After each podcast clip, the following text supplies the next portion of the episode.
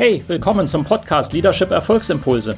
Mein Name ist Volkmar Völzke und in den nächsten Minuten geht es um konkrete Tipps und Ideen für mehr Erfolg und besseres Leadership.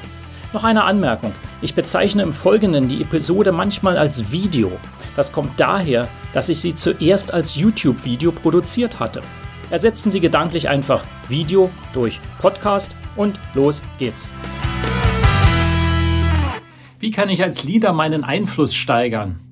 Ja, das ist eine Frage, die wird mir natürlich sehr, sehr oft gestellt im Rahmen des Coaching oder von anderen Programmen. Und es ist eine sehr valide Frage. Letztendlich, ich sage ja immer, wenn man es runterdampft auf das Essentielle, ist der Leadership gleich Einfluss. Ja, das ist der, der, der Kern, der Nukleus des Leadership. Ja, wenn man sich das vorstellt, Führung ohne Einfluss ist nicht vorstellbar. Ja, also ganz einfach, deswegen ist diese Frage sehr berechtigt. Wie kann ich denn bessere Einfluss ausüben? Das ist natürlich auch ein Thema, das sehr, sehr weit gefasst ist. Und da kann man auch viele Stunden drüber reden und auch miteinander arbeiten. Das ist auch sinnvoll. Das ist immer ein großer Bestandteil von Leadership-Entwicklung. Also wie steigere ich meinen Einfluss? Ich möchte hier in diesem kurzen Video, eben weil das so ein relevantes Thema ist, äh, drei wesentliche Faktoren dafür nennen, die ich aus meiner persönlichen Erfahrung, aus meiner jahrelangen Coaching-Erfahrung einfach als sehr, sehr entscheidend sehe. Ja, und äh, das ist nicht so, dass nur diese drei Faktoren halt eine Rolle spielen, aber ich sehe die halt auch häufig missachtet oder man denkt zu wenig daran und deswegen will ich die hier in diesem kurzen Video als Erinnerung bringen. Nummer eins Faktor für stärkeren Einfluss auf andere Menschen ist zunächst einmal etwas, woran Sie vielleicht in dem Moment nicht denken, ja, wenn Sie kurz nachdenken. Ähm, aber es ist Klarheit. Es ist eben so häufig äh, die Gegenfrage, wenn jemand sagt, ja, okay, wie kann ich denn mein Team zu dem und dem bringen? Oder wie kann ich es schaffen, dass wir mehr Change-Bereitschaft zeigen? Oder dass wir einen Kulturwandel einleiten? Oder was auch immer? Oder dass wir mit dem Team die und die Ergebnisse erreichen? Äh, dann ist häufig meine Rückfrage und sagen, okay, was genau ähm, erwarten Sie denn oder erwartest du denn von den anderen?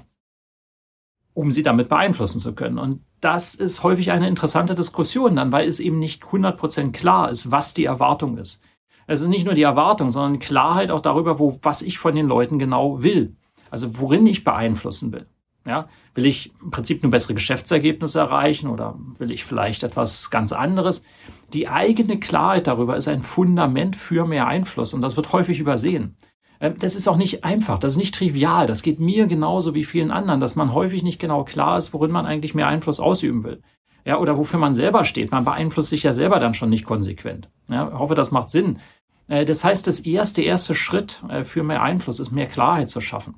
Ja, für sich selbst. Was genau ist das, was ich erwarte? Was möchte ich von meinem Team? Ne, wenn ich sage, dieses Beispiel, was ich eben sagte, ich möchte die Kultur entwickeln zum Richtung eines Gewinnerteams, das ist ja so meine Begrifflichkeit häufig, das ist ja ein valides, großes Ziel. Nur ich muss es spezifizieren, damit ich Einfluss ausüben kann. Was heißt das ganz konkret für jeden Einzelnen? Zum Beispiel. Ja? Und äh, das ist ein wichtiger Punkt. Das ist der erste Klarheit. Zweitens, etwas, was vielleicht schon etwas offensichtlicher ist, aber auch oft vergessen wird. Ich muss in irgendeiner Form die Lage der Zielgruppe kennen. Ich muss ja die etwa kennen, die ich beeinflussen will, weil sonst greife ich nicht an den richtigen Hebeln an. Ja, das ist auch etwas, was häufig zu vernachlässigt wird. Man sagt, ja, wir wollen das erreichen und jetzt macht mal. Ja, das kann kurzfristig funktionieren, aber eben ist eben kein wirklicher Einfluss. Ja, das ist nicht, dass die Leute aus eigenem Antrieb etwas machen wollen.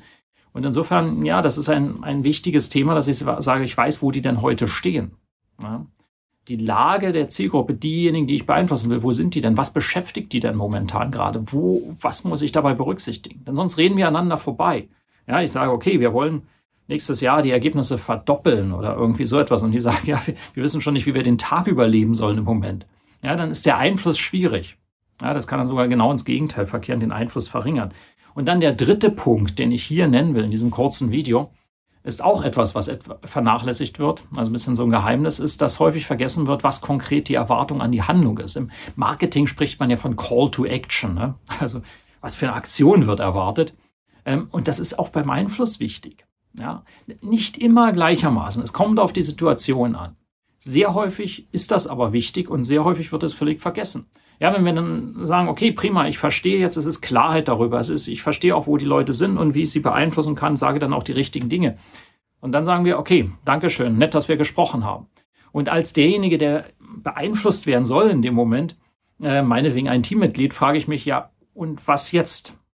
Das heißt, es ist sehr hilfreich, um den Einfluss wirklich ähm, zu materialisieren, etwas dann mit zu erreichen, äh, auch einen Call to Action äh, ganz klar zu machen. Ja, sagen, was ist genau die Erwartung an die Handlung jetzt?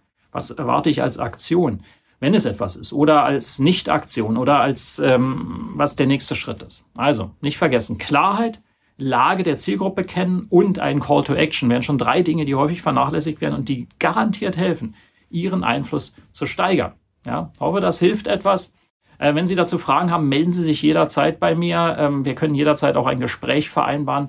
Äh, liken Sie das Video, je nachdem, auf welcher Plattform Sie sind. Leiten Sie es sehr, sehr gerne weiter. Vielleicht hilft es auch jemand anders, würde mich sehr, sehr freuen. Und ansonsten sehen wir uns beim nächsten Mal. Bis dann. Hat Ihnen diese Episode gefallen?